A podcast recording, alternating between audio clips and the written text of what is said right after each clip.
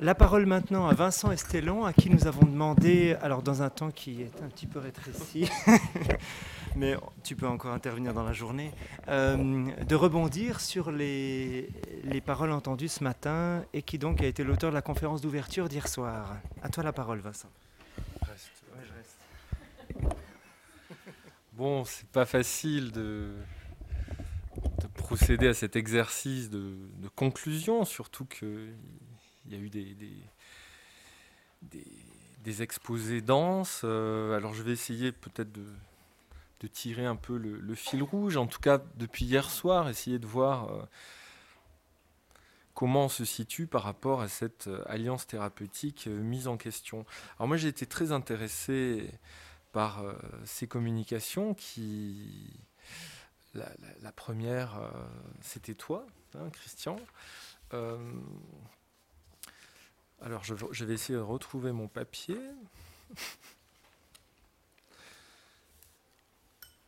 Oui, toi, tu, es quand même revenu sur euh, une approche un peu phénoménologique euh, et tu as rappelé euh, l'importance de cette notion de présence. Hein. je crois que cette notion phénoménologique de, de présence et de coprésence, euh, elle me semble vraiment euh, nous, nous, lier là depuis hier soir avec le risque euh, dans les cliniques qu'on a pu explorer d'exclusion, c'est-à-dire une exclusion qui peut se faire aussi à l'intérieur de soi, avec des personnes qui sont susceptibles de, de, se perdre dans leur identité, qui ne peuvent plus se fier à leur mémoire pour savoir d'où elles viennent, où elles vont aller. Et donc il y a cette espèce de perte d'orientation qui s'est d'ailleurs manifestée par la carte, euh, la carte blanche. Hein, des blancs, un trou, euh, plus de représentation, perte des repères dans le temps, dans l'espace, dans le lien. Alors comment, comment s'y retrouver? Comment créer le contact euh, avec une présence comme ça où on sent qu'il y a de la désorientation? Alors toi, tu as apporté la, la confiance dans, ta communication. Cum fides, avec foi, ben, il faut y croire, dans cette mise en contact de, deux présences euh, semblables mais dissemblables. Euh, j'ai été très sensible aussi à cette idée d'avoir le droit au pourquoi. Euh, chez Pierre Corbaz, c'est-à-dire ça m'a fait penser à une, situation avec une jeune femme qui pourrait euh, être classé dans les fonctionnements limites, qui pleurait beaucoup, qui pleurait, euh, qui, pleurait quasiment sans cesse, ça débordait. Euh, et puis quand, quand, je lui demandais mais qu'est-ce qui se passe, etc. Rien. Et puis un jour je lui ai demandé mais qu'est-ce qui vous fait tant pleurer? Elle s'est arrêtée, nette. Elle m'a dit cette question, je ne me la suis jamais posée. Et moi, j'ai entendu cette question, on ne lui avait jamais posée. C'est-à-dire, euh,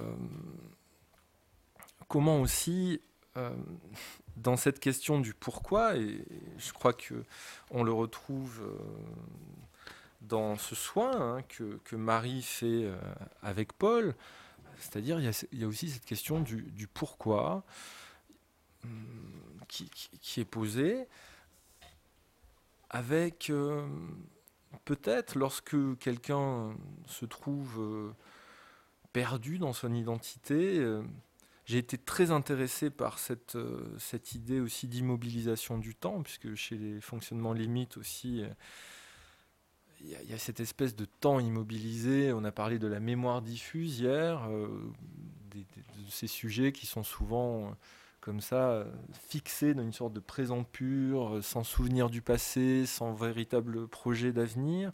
J'ai trouvé que ça s'est bien ressenti encore aujourd'hui, cette idée-là. Euh, et puis, ça me faisait penser à la question de Nicolas de Coulon euh, hier, qui disait, mais alors, est-ce que le, le thérapeute, euh, dans ce sens-là, pourrait être un, un, gardien de la mémoire ou... Alors moi, j'ai peut-être la réponse que je voudrais faire à Nicolas, qui est plus là aujourd'hui, c'est d'imaginer que le, thérapeute pourrait être une sorte de veilleur hein, de la mémoire, pour reprendre la métaphore de la chandelle, euh, de la mémoire d'un être, quand bien même cet être euh, ben, ne sait plus trop là où il se trouve. Euh, et donc, ces, histoires de, présence, c'est-à-dire peut-être de l'alliance thérapeutique du côté d'une présence dans l'être là. Bah, parfois, il n'y a plus de mots, c'est des gestes qui parlent à la place. Euh, avec les personnes âgées, comment le fait de, prendre une main, ça peut être important. Euh, et puis tout se passe dans cette espèce d'échange. Donc écoutez, je vous remercie de, la richesse de ces communications. Je ne sais pas quoi ajouter de plus.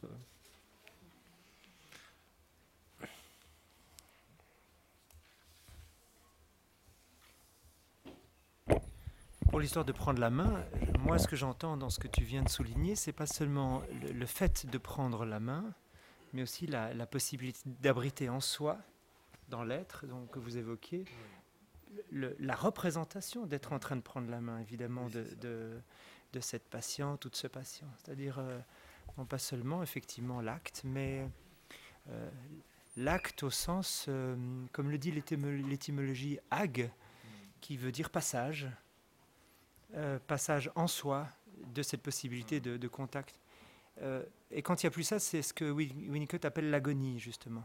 C'est-à-dire l'absence de passage.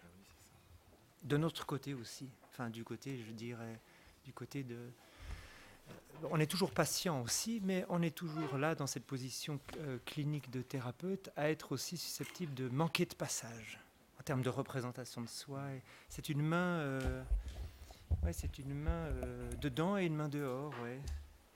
Enfin, j'entends, j'entends un peu ça aussi dans ce que tu dis.